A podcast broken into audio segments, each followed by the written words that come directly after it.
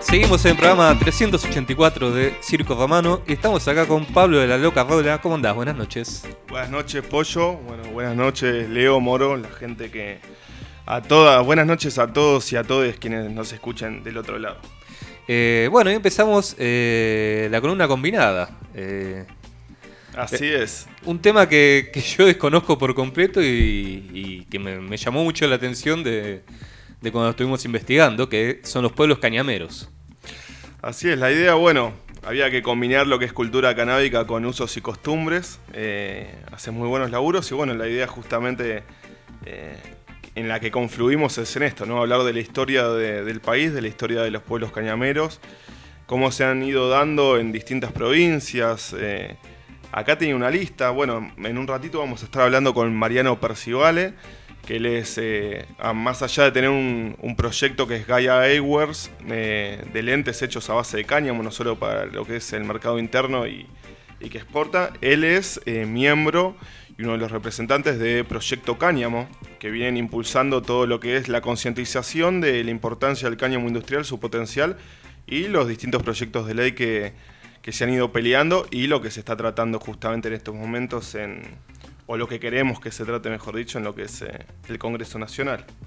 Claro, pues justo bueno, ahora quedó un poco en el medio de, la rosca política y, hay que dar un paso más para llegar a la ley. Y bueno, el ministro de Productividad, eh, el ministro de, eh, Producción, Culfas, unificó lo que es el proyecto de, cáñamo industrial con el de mm, cannabis medicinal y, y, lo lanzó. A ver, ya, pasó por el Senado, ya tiene media sanción, ha sido tratado en lo que son las, comisiones de, la Cámara Baja.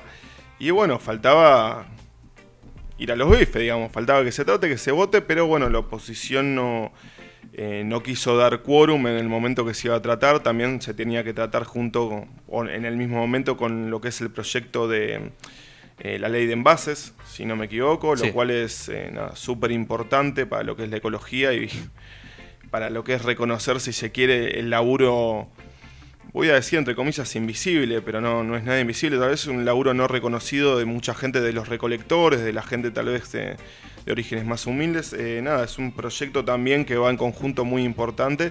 Y bueno, la oposición, a falta de querer sumar o dar ideas, bueno, no, no, no, presentaron el quórum y no dieron el lugar a la, a la discusión de estas cuestiones que son tan importantes para generar trabajo y, para sumar, para transformar lo que es la realidad de nuestro país en algo mejor, no solamente desde lo ecológico en el caso de la ley de envases, sino también eh, con todo el potencial que tiene el cáñamo industrial, si se quiere, para generar trabajo, para reactivar una industria, regenerar una industria que existía, que han tirado abajo y que queremos que vuelva a existir, y ni hablar de lo que es exportar eh, productos con valor agregado al exterior y entrada de divisas, ¿no? Acá hay una deuda, se, quejaban, ¿no? De cómo es eh, la pesada herencia, decían por ahí, acá, bueno, hay una deuda muy pesada que, va a haber que hacerse cargo y, bueno, justamente los, los y las que son en cierto grado responsables de todo esto, bueno, no quieren dar quórum para, estas cosas. Claro, lo que me llamaba la atención de, tus columnas era todo lo que se puede hacer con el cáñamo industrial. Y aparte que no hace falta una inversión enorme para que, una empresa que usa otra materia prima pase a usar cáñamo.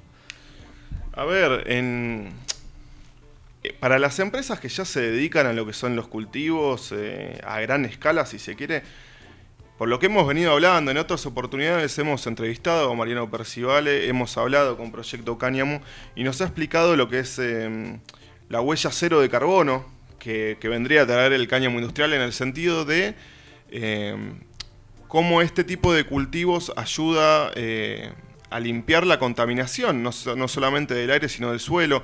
Nos ha contado anteriormente cómo el cáñamo industrial eh, o los cultivos de cáñamo se han usado en lugares donde ha habido contaminación de radioactividad, cómo ayuda a limpiar eh, el suelo, absorbiendo, tiene tanta capacidad para absorber nutrientes que también arrastra con lo que son metales pesados y un montón de cuestiones.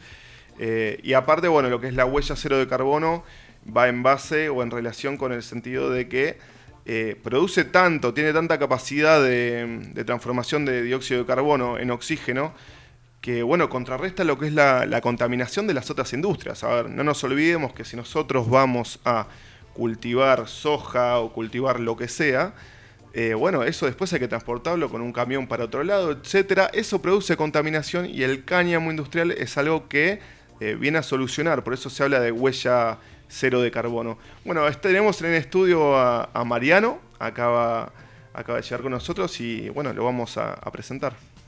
Ahí, está, ahí se está sentando. Eh. Tuvimos, tuvimos un problema, bueno, justamente estábamos hablando con los trenes, estábamos hablando de los trenes antes. ¿Cómo estás, Mariano? Buenas noches. Buenas noches a todos, ¿cómo andan? Bien, bien, muchas gracias por, acercarte.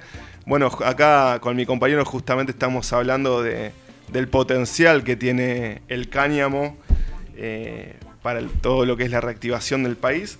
Pero bueno, si te parece, mm, acá generé una suerte de orden, si se quiere, eh, como para llevar esta entrevista. Primero que nada, bueno, eh, nuevamente agradecerte la presencia y quería que, nos cuentes de dónde sale en este país el, tema este del cáñamo industrial, que para mucha gente es algo, si se quiere, novedoso. Eh, ya hemos hablado en otras entrevistas de Belgrano y su manual de cultivo de cáñamo. ¿Qué nos puedes contar con respecto a eso? Bueno, el, cáñamo proviene, como dijiste, de, Bernal, de Belgrano eh, lo trae de estudios en Europa. Obviamente en Europa se usaba porque había venido de la India, de, Asia primero, después pasó por Medio Oriente, después fue a Europa. Y ya entendió que era un camino hacia la industrialización, el hecho de generar manufactura a través de la planta. Eh, esto fue pasando eh, durante a principios del siglo y ahí empezaron las primeras industrias, digamos, acá en Argentina empezaron a utilizar el cáñamo, ¿no? Primero eh, algodón y lino y como tercer eh, escalón el cáñamo como para sumar. Eh, primero Mendoza, Santa Fe, Buenos Aires. Pero obviamente siempre estaban destinadas al tema textil. como también como capaz algunos saben, el tema de las alpargatas también eran de, antes de ser de yute, eran de cáñamo.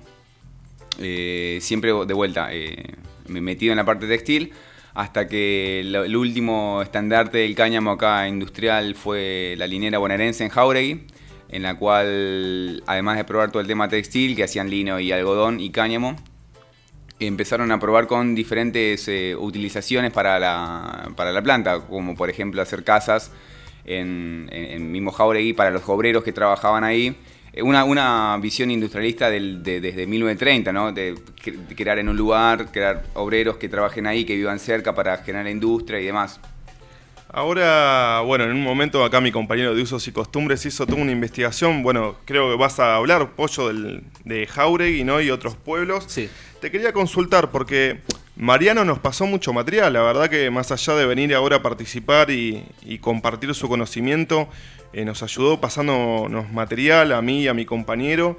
Eh, por ejemplo, había un libro eh, que es, lo tengo anotado acá, no quiero decir gilada, es el libro que escribió Juan L. Tenenbaum de Orientación Económica para la Agricultura Argentina, que es un libro que es, por lo menos en la edición que vos me compartiste, estaba hecha impresa en Avellaneda en 1946. Eh, después también me compartiste lo que es el material de un volante informativo del Ministerio de Agricultura y de Ganadería, que por lo que vi en la bibliografía ¿no? con la cual se formó este material informativo, el cual la verdad que me colgué leyendo porque era, era súper interesante, aprendí un huevo más allá... Más allá de que han pasado, me imagino, 70, 60 años, vi que el material con el que estaba mm, armado, el, creo que el, el último, si se quería, era del 47. Eh, o sea, me imagino que ese es un volante informativo oficial eh, que ha sido lanzado desde el Estado de que en la década del 50, del 60. Más o menos. Eh, ahora, las primeras industrias, digamos, estarían a partir de 1924. Pero mi duda es, ya desde Belgrano hasta las primeras industrias, ¿ya se cultivaba comúnmente el cáñamo en el país? No comúnmente como otros cultivos, pero sí se cultivaba. Sí, se siguió desde Belgrano, empezó a, cultivarse eh, de manera menor, como en el, en el libro de Tenenbaum, da los porcentajes de cultivos de cada, de, cada eh, de cultivo de maíz, eh, trigo, alfalfa, lino, etcétera Y el cáñamo estaba eh, en, pequeñas proporciones, pero sí, desde ahí se empezó a cultivar y desde, más o menos del 20, por ahí empezaron las industrias a decir, bueno, podemos utilizar esto para eh, contribuir a la parte textil. Es increíble, mm, como vos decís, a ver, hacía mucho hincapié en lo textil, también en una parte hablaba el tema cereal. Sí. Sí. Eh, yo tenía entendido que, por ejemplo, los ingleses usaban el cáñamo para las telas de los barcos, Así eh, que tiene una capacidad súper resistente, es un material súper resistente. Empezaron, empezaron los romanos con el tema de los, y los griegos empezaron con el tema de, textil con el marítimo. O sea, no, no es moco de pavo, como quien dice. No, no, no. o sea, siempre desde el principio de los usos siempre fue textil, alimenticio y, bueno, obviamente la parte medicinal y en ese momento era más eh, religiosa, no era tan lúdica como podemos llamarlo hoy en día. Pero eso, esos usos fueron los primeros y los que más se continuaron.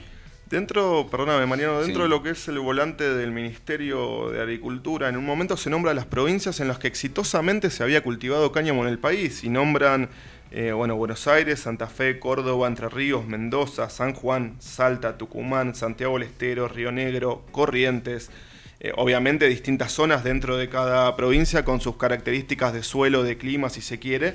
Eh, pero nada, es impresionante la gran cantidad de lugares en el país donde se podía hacer.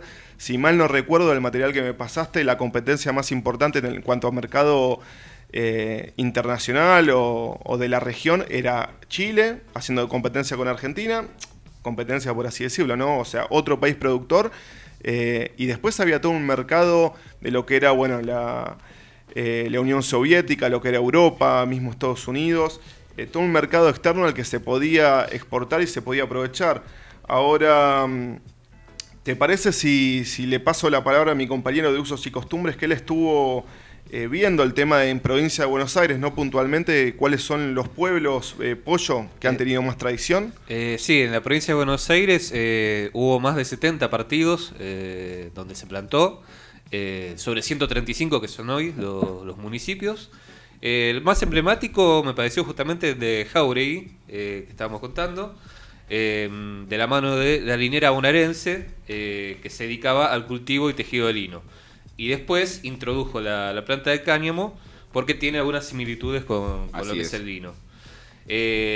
sembraban semillas que venían de Bélgica y de Chile y llegaron a cosechar hasta 400 hectáreas entre los campos propios y algunos que, iban alquilando. Eh, hacían dos tipos de cáñamo cultivado. Eh, para fibras, eh, plantado en surcos que, servían para hacer estopas y, fibras largas que vendían en rollos. Y para semillas, que se plantaba al voleo y que no, no fue al final la, variedad que más usaban. Después, bueno, la, producción eh, era tanto para el mercado externo como interno, que vos decías, Pablo, justamente que, el potencial que hay ahora, sobre todo, es la exportación, que, eso genera divisas. Eh, pero también vendían a otros centros urbanos, que eran como Rosario, Córdoba, Mendoza, y eso daba trabajo a 850 operarios fijos, más otros 2.000 que, que estaban en las épocas de cosecha y que eran los golondrina, los trabajadores golondrina. Eh, también otros destacados eran en La Matanza, eh, la fábrica del de Rubio, que hacía cuerdas y piolines, eh, que daba en Segunda Rivadavia y Colombres. Y en San Martín, Lonalino, que fue una de las fábricas textiles más importantes del partido, y San Martín es justamente la capital de la industria. Así que bueno, era sin dudas un, emblema de, de, San Martín. Esa llegó a tener 600 operarios y, era una empresa textil, aunque también la, conocían bastante por hacer las mangueras para bomberos. Así que entre, bueno, entre Jauregui y la Matanza de San Martín hay distintas variantes que, explotaron esto del cáñamo industrial. Hablando, ¿no? De provincia de Buenos Aires y de tal vez las más conocidas, pero bueno, como, como se dijo antes, eran muchas provincias del país. a mí me, sorprendió, Mariano, si bien yo sé que, que, que coleccionás, si se quiere que adquirís, eh, nada, te impacta ver el material, digamos, de, épocas anteriores. Eh, si ahora, bueno, me sacás el manual de Belgrano, me caigo de culo al piso. Pero eh, te quería preguntar si, si has traído algo como para mostrar acá por Facebook Live, que estamos con la cámara en vivo. Sí, he traído un par de cosas, mismo hechas, algunas hechas en Jauregui, de hecho que no las tienen casi nadie. y son esto, estos, estos bloquecitos. ¿Qué, qué pasa? Cuando, cuando cultivaban, eh, cuando en Jauregui cultivaron eh, cáñamo, utilizaban la, la fibra larga para, para hacer todo textil, estopa, además, eh, semillas, pero tenían, o sea, tenían mucho, mucho desperdicio, que en realidad no era desperdicio, sino que era la cañamisa, la parte del medio, que es justamente esto cortado en diferentes granulometrías. Granulometría es la, la, la medida de, de- de lo que se corta, en este caso son chips. No la fibra, sino la parte más leñosa. Claro, la parte, la, la parte del medio, la parte leñosa. Entonces decidieron hacer lo que es esto, que son una especie de aglomerados, como lo ves hoy en día, antes de que patentaran el aglomerado.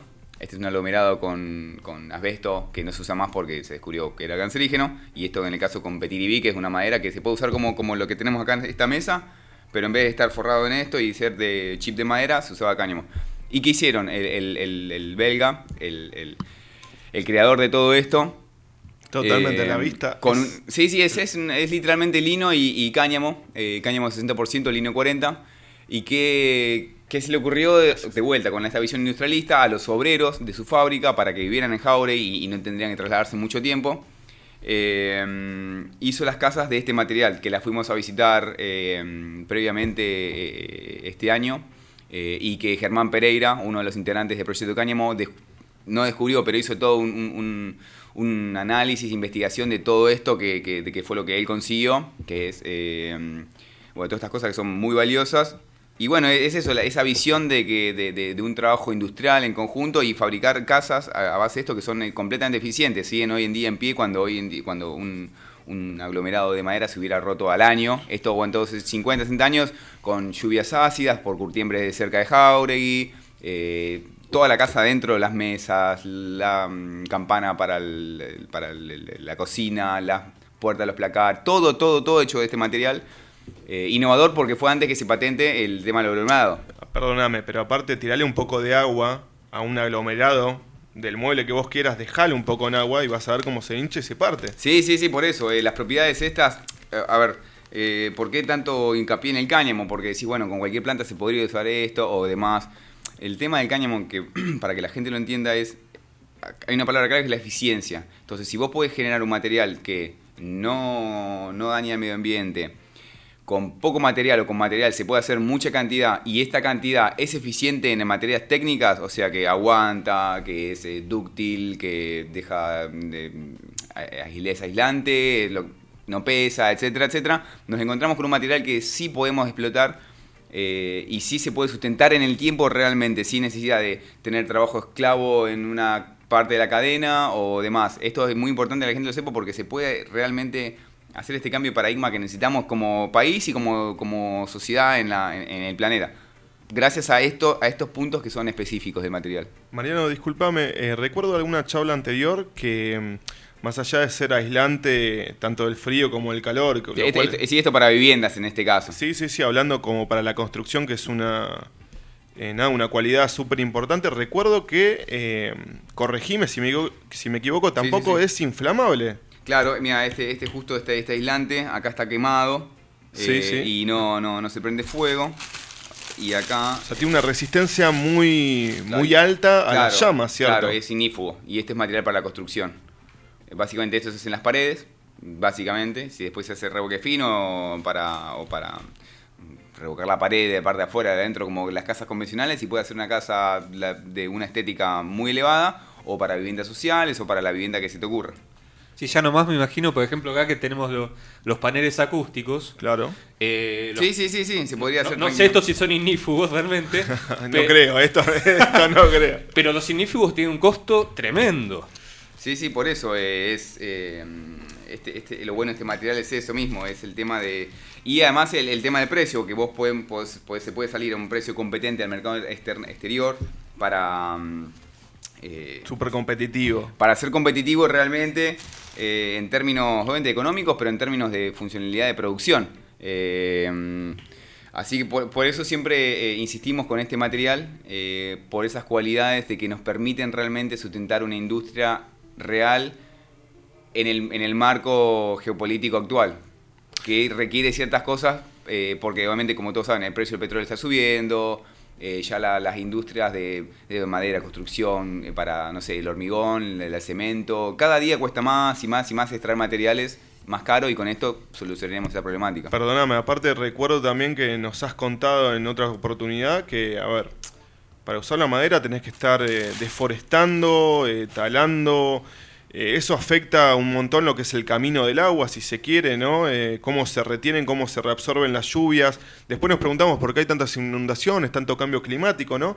Y el tiempo que tardan, a ver, elegí el árbol que crezca más rápido que vos quieras, pero igual tardan años, ¿no? Los, los árboles en desarrollarse. ¿Cuánto tarda un cultivo de cáñamo industrial en darnos una cantidad importante como para eh, utilizarla, si se quiere, en este ejemplo, ¿no? lo que es la construcción en comparación a lo que es eh, lo forestal. No, eh, el, tema de la comparación del árbol sería más para papel, por el tema del uso de la celulosa.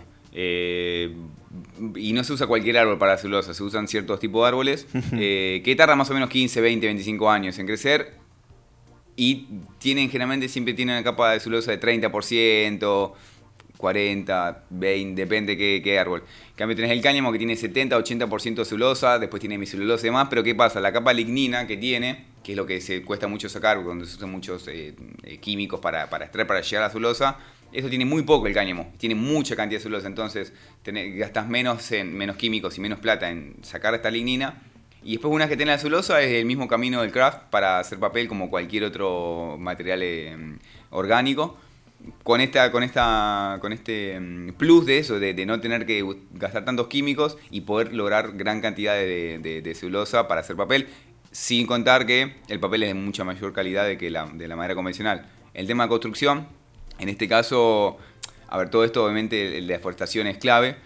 Y el tema de la construcción, obviamente el hormigón genera mucho cantidad de dióxido de carbono en el aire. Lo que tenemos con las construcciones de cáñamo es huella de carbono negativa, que quiere decir que se extrajo más dióxido de carbono el que se generó en el proceso productivo para llegar a ser el elemento que quiere hacer, en este caso una casa, sin contar las propiedades técnicas del ahorro un 70 o un 80% de energía por el tema de la aislación, dejar respirar la casa, no necesita mano de obra especializada, se puede, es muy, muy bueno para llegar a ser viviendas sociales por, por el hecho de que el, el usuario que tiene bajos recursos no tiene que gastar, imagínate que hacen casas sociales en el norte, bien, pero ¿qué pasa? Después el usuario tiene que le cuesta mucho enfriar la casa en verano, le cuesta mucho enfriar la casa porque pierde energía, porque no es eficiente. entonces, eh, entonces, ¿qué pasa? Entonces, la vivienda social, que sería para ayudar a, la, gente de bajos recursos, termina siendo una especie de, trampa, digamos. O sea, siempre, siempre es bueno. Pero con esto estaríamos solucionando un montón de problemáticas en un solo paso.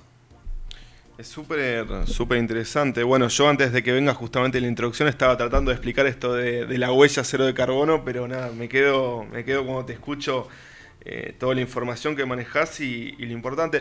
Veo que tenés unos lentes ahí, esos son de, tu emprendimiento, sí, ¿cierto? Sí, sí, de mi empresa Gaia Eyewear, eh, que ya venimos hace seis años y ahora hacemos un relanzamiento justo este viernes. Eh, con una nueva tecnología más parecida al plástico, acá como ven tiene ya la volumetría. Mostrarle a la cámara, mira, la tenemos acá, si querés el pollo que, los pase, que está más cerquita. Como un plástico convencional. Y lo que nada, lo que intento demostrar un poco es esto, es empezar a a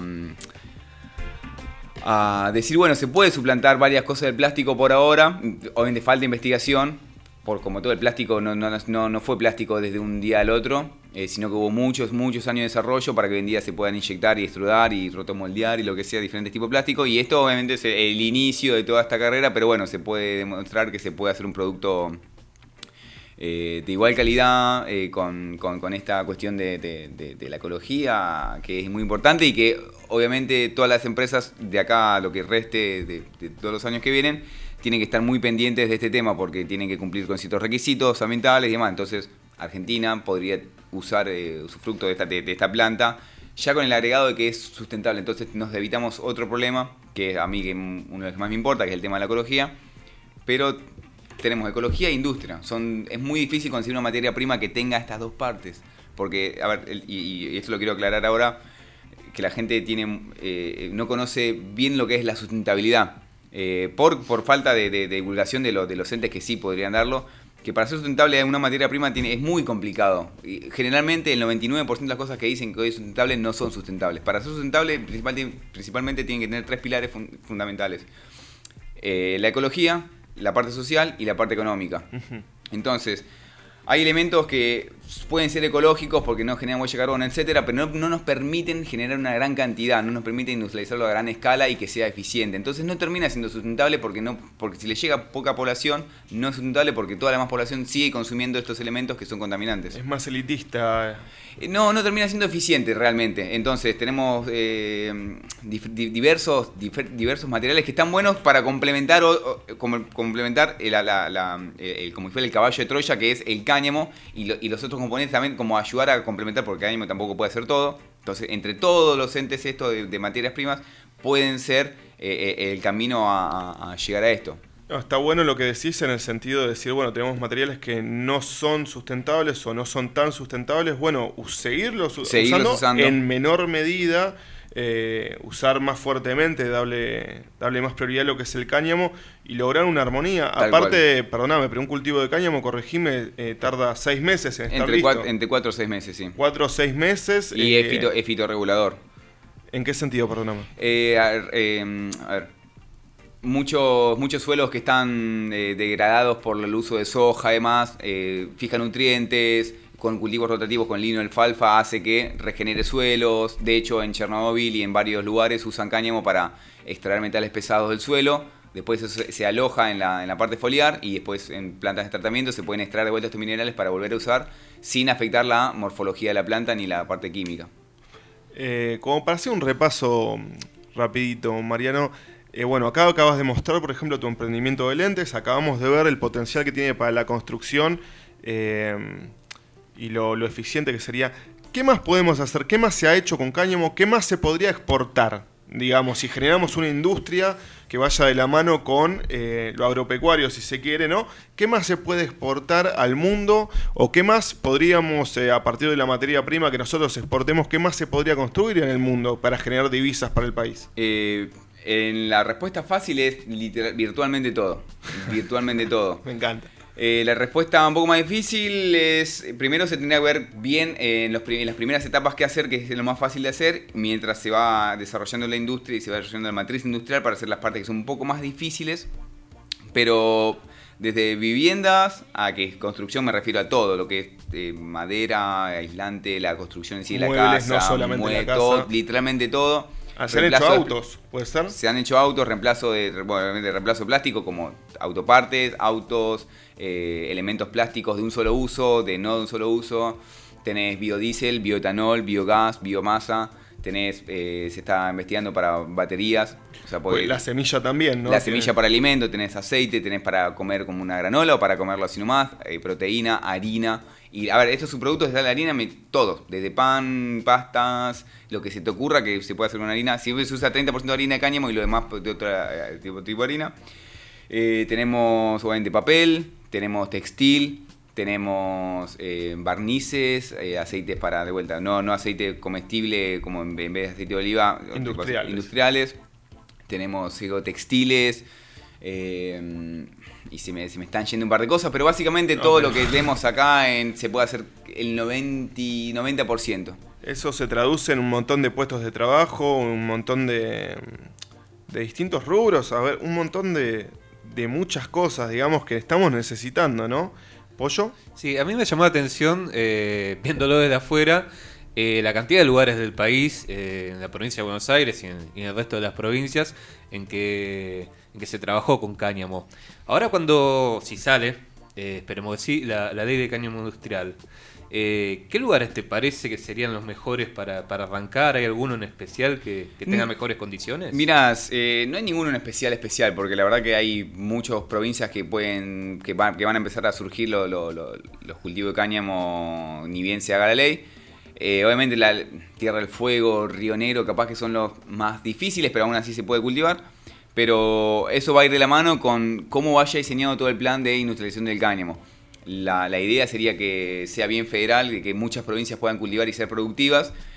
Pero ¿qué pasa? Cuando empiecen a traer las semillas afuera para estabilizar genéticas acá en Argentina, van a ver qué, genética calza mejor en qué, en qué clima, en qué provincia, y después eso tener que ver, bueno, esta provincia estaría bueno que genere esta, eh, tenga esta genética que hace para esta producción y tener la industria de eso, y otra provincia tiene otra para trabajar todos en conjunto, bien, bien eh, optimizado y bien diseñado para que, porque hay genéticas que van a crecer mejor en cierta latitud que van a generar, no sé, mejores fibras o mejores eh, semillas para alimento o lo que sea. Cierto clima, cierto, clima. Cada clima y cada suelo va a afectar diferente a la cada genética para hacer diferentes tipos de uso para, cualquier elemento que quieras usar.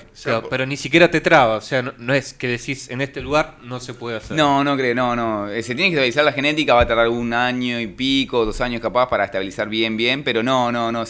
como, como dijo antes, se puede cultivar en casi todo el, todo el terreno. A mí, perdón, me llamó la atención en el volante del Ministerio de Agricultura y de Ganadería, que es eh, un volante post los, la década de los 40, que ya te diferenciaba entre eh, cáñamo común, si se quiere, cáñamo Piamonte, Anjou, cáñamo de China, de India, del Himalaya, y lo que decía que justamente, a ver, el potencial estaba en Argentina, a nivel sudamericano como productor, y Chile. Y eh, hablaba de provincias que también eran precordilleranas, y uno de repente cuando piensa en cultivos en Argentina, piensa en la Pampa Húmeda, piensa en Buenos Aires, a lo que voy es que sí, eh, un país como Chile pudo, tiene una historia de cultivo de cáñamo inmensa, creo, ¿no? Corregime si estoy hablando pavadas.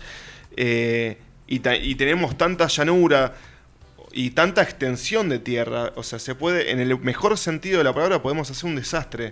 Básicamente, Estados Unidos y Argentina son los países potencia para cultivar cáñamo. Eh, es una planta que viene de la montaña, como la, mucha gente que a veces piensa de Jamaica, el calor. No, no, no, viene de la montaña de Asia, es así, la planta así, del Himalaya.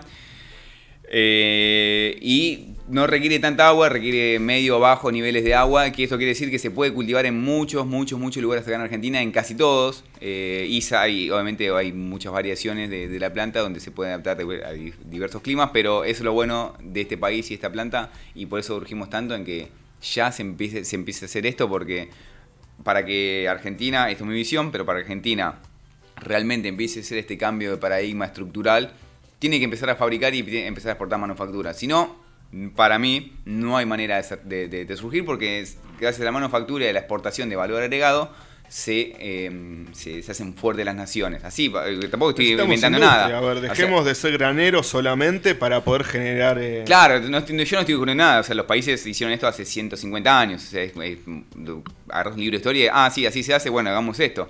Pero ¿qué pasa? Con el agregado ahora que tenemos que pensar en industrias que sean sustentables, porque ya no se puede pensar en industria, bueno, hagamos industria de, carbo, de, carbón, no, no porque ya no, no va en el futuro. Entonces con esto suplimos la problemática de salir a los próximos años con esta industria bien ecológica, pero bien funcional para tener un producto de buena calidad y con precios competitivos. Y con esta fórmula sí podemos lograr eh, el camino hacia la industrialización y el desarrollo para cada persona que viva y habite en este suelo.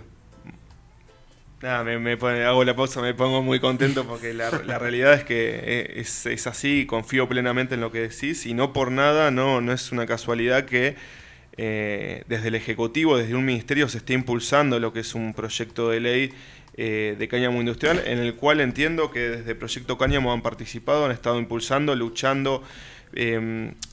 para ir cerrando esta nota y darle lugar eh, al resto del programa, porque la realidad es que me puedo quedar hablando una hora más, dos horas más. Es, eh, es, muy emocionante el, todo el potencial que tiene el cáñamo industrial. Te quiero preguntar acerca de, eh, por un lado, ¿qué pasó? ¿Sí? Si, hasta, si bien ya hemos, lo hemos hablado en otras columnas, hasta la década del 70, si no me equivoco, hemos dicho que se ha producido cáñamo industrial acá en el país. entiendo que durante la última dictadura militar es que, que esto se tiró para atrás. Eh, ¿Qué es esto del prohibicionismo y qué es lo que marca el nuevo proyecto? Eh, ¿Por qué se separó? ¿Por qué no nos dieron quórum? Eh, y bueno, entiendo que mañana se va a hacer, hay una convocatoria a manifestarse a las 12 del mediodía en el Congreso de la Nación para pedirle a los legisladores, para pedirle a la oposición que dé quórum, que nos dejemos de joder y que le demos la importancia que se merece a estas cuestiones, a estos proyectos que pueden ayudar a levantar el país, generar trabajo, generar divisas y pagar las deudas que otros nos han eh, calado por muchos años. Entonces, para no irme más por las ramas, ¿qué pasó en los 70? ¿Qué es esto del concepto del prohibicionismo? Eh, ¿Y qué nos puede decir de este proyecto? Básicamente lo que, lo que pasó en el 70 fue bajada de línea de Estados Unidos, como, como, como bien saben, la última dictadura militar estuvo muy influenciada por Estados Unidos, y en las cuales bajaba también la política de las drogas. Eh, con esto alzó también en el cáñamo por ser una planta la cannabisativa. Y han, bueno, con, esta decisión han borrado eh, muchos años que podrían haber sido eh, productivos para el uso del cáñamo. En el caso de Jauri metieron preso al, encargado de la fábrica, después lo, soltaron, pero fue básicamente así cortante. Eh, y a partir de ahí seguimos con cambio de diferentes leyes. Esa parte es la que capaz que menos fuerte soy, no, no soy tan de la parte legales, pero pero bueno, ha seguido con, esa cuestión de meter el cáñamo también en la parte de lo que es cannabis como, uso de droga, estando en la, primera línea de, La persecución, digamos, por ser una planta hermana de lo que es... Eh, sí, yo no iría planta hermana, yo diría que es la misma planta en realidad. Es cannabis sativa L. Después son diferentes quimiotipos. Subestepios, subespecies, subespecies. Sí, son diferentes quimiotipos. Hay quimiotipos para uno, para otra cosa, pero es cannabis sativa L. Y la ley empezamos con Proyecto Cáñamo, empezamos a trabajar con Mara Brauer, un proyecto de cáñamo específicamente que estaba mejor pensado para el cáñamo. Eh, desde el Ministerio de Desarrollo impulsaron esta nueva propuesta de, unir cáñamo medicinal, eh, cannabis medicinal y cáñamo industrial, en la cual yo me voy a tomar el atrevimiento de decir que esta, ley está pensada para cannabis, para cannabis eh, medicinal, no tanto para cáñamo industrial. Si bien sumaron eso, en realidad desde la política se piensa en, el, en el muy, muy corto plazo que es cannabis medicinal eh, pero bueno, incluyeron también el uso del cáñamo. Mañana se marcha. Y el tema del quórum, eh, hasta donde tengo entendido yo, fue una cosa más política de, decisión porque hay otras leyes que se iban a debatir ese día. La ley de, envases, estábamos hablando antes con mi compañero. De las cuales son más polémicas mediáticamente y en las cuales la ley de mm, cannabis medicinal y cáñamo industrial entró en esta, en esta tajada, pero... Mm, no creo que haya sido por el tema de esa, de esa ley específica, porque había bastante quórum, en, senadores hubo muy poco... Bastante consenso. Muy poco voto negativo, fue casi todo positivo, y en esta también se iba a dar mucho positivo, porque es una ley donde tampoco es tan mediática ni afecta a tantas, eh, a tantas partes como para decir, bueno, que, no salga. Eh, pero bueno, nosotros del Proyecto Cáñamo y yo personalmente veo que capaz que se tendría que visualizar más al cáñamo industrial, que para mí de vuelta es la salida real a las problemáticas de Argentina que son básicamente esas, dejar de ser un país de commodities, de, exportar eh, materia prima, a empezar a exportar valor agregado, que es lo que genera eh, el verdadero movimiento y para posicionarnos como un país que, desarrollamos tecnología, eh, innovación, materia. Como tanta industria que supimos tener, que supimos conseguir y que nos tiraron abajo, tanto desarme que sufrió este país por gente que que no le importaba al pueblo sino responder a políticas del extranjero, bueno, un poco de justicia si se quiere y, volver a, tener ese lugar que, supimos tener y que nos merecemos, ¿no? Sí, sí, así es. Eh, y por eso siempre, eh, bueno, como la otra vez que, me hicieron la nota, eh, yo creo que también es muy importante su trabajo porque hacen, hacen que un pibe como yo, que, está tratando de impulsar esto, le dan el espacio para que otra gente lo escuche, le dan el tiempo que para ustedes es muy valioso para, que, para poder divulgar esta información que para nosotros es muy importante, así que su trabajo me parece igual de importante que el trabajo que hacemos nosotros, porque divulgar y abrir el espacio y, estar abiertos, informarse y querer demostrarlo para mí es, eh, muy, muy, muy importante eh, y nada, les agradezco personalmente de corazón el espacio que siempre me dan, la confianza, eh, porque ya te digo, el, gracias también a los medios de comunicación que han socavado un poco esto, es que hoy en día tampoco se, se, divulga, eh, porque los medios, medio de comunicación masivo empezaran a impulsar el uso del cannabis industrial, etcétera, etcétera, sería más fácil que la gente supiera esto para que le dé mejor uso. No pasa eso, en cambio ustedes desde su lugar eh, están haciendo posible esto, así que desde mi parte les agradezco de todo corazón el espacio que me, que me brindan. La pucha se me hincha el pecho, se me pianta un lagrimón. Muchas gracias a, vos, compañero, de verdad. Eh, nada, un orgullo la lucha que hacen, la lucha de todas las organizaciones. Y bueno, ojalá que, como se ha dicho tantas veces, que sea ley, ¿no? Que se dejen de joder los que tienen que ponerse a laburar y, que por una vez por todas eh, tengamos un avance importante. Muchísimas gracias por tu tiempo, por, a tus compañeros, por, la lucha, por haber venido. Por una industria nacional y popular y que no más presos por plantar. Perfecto. Bueno, vamos con un temita y más circo romano.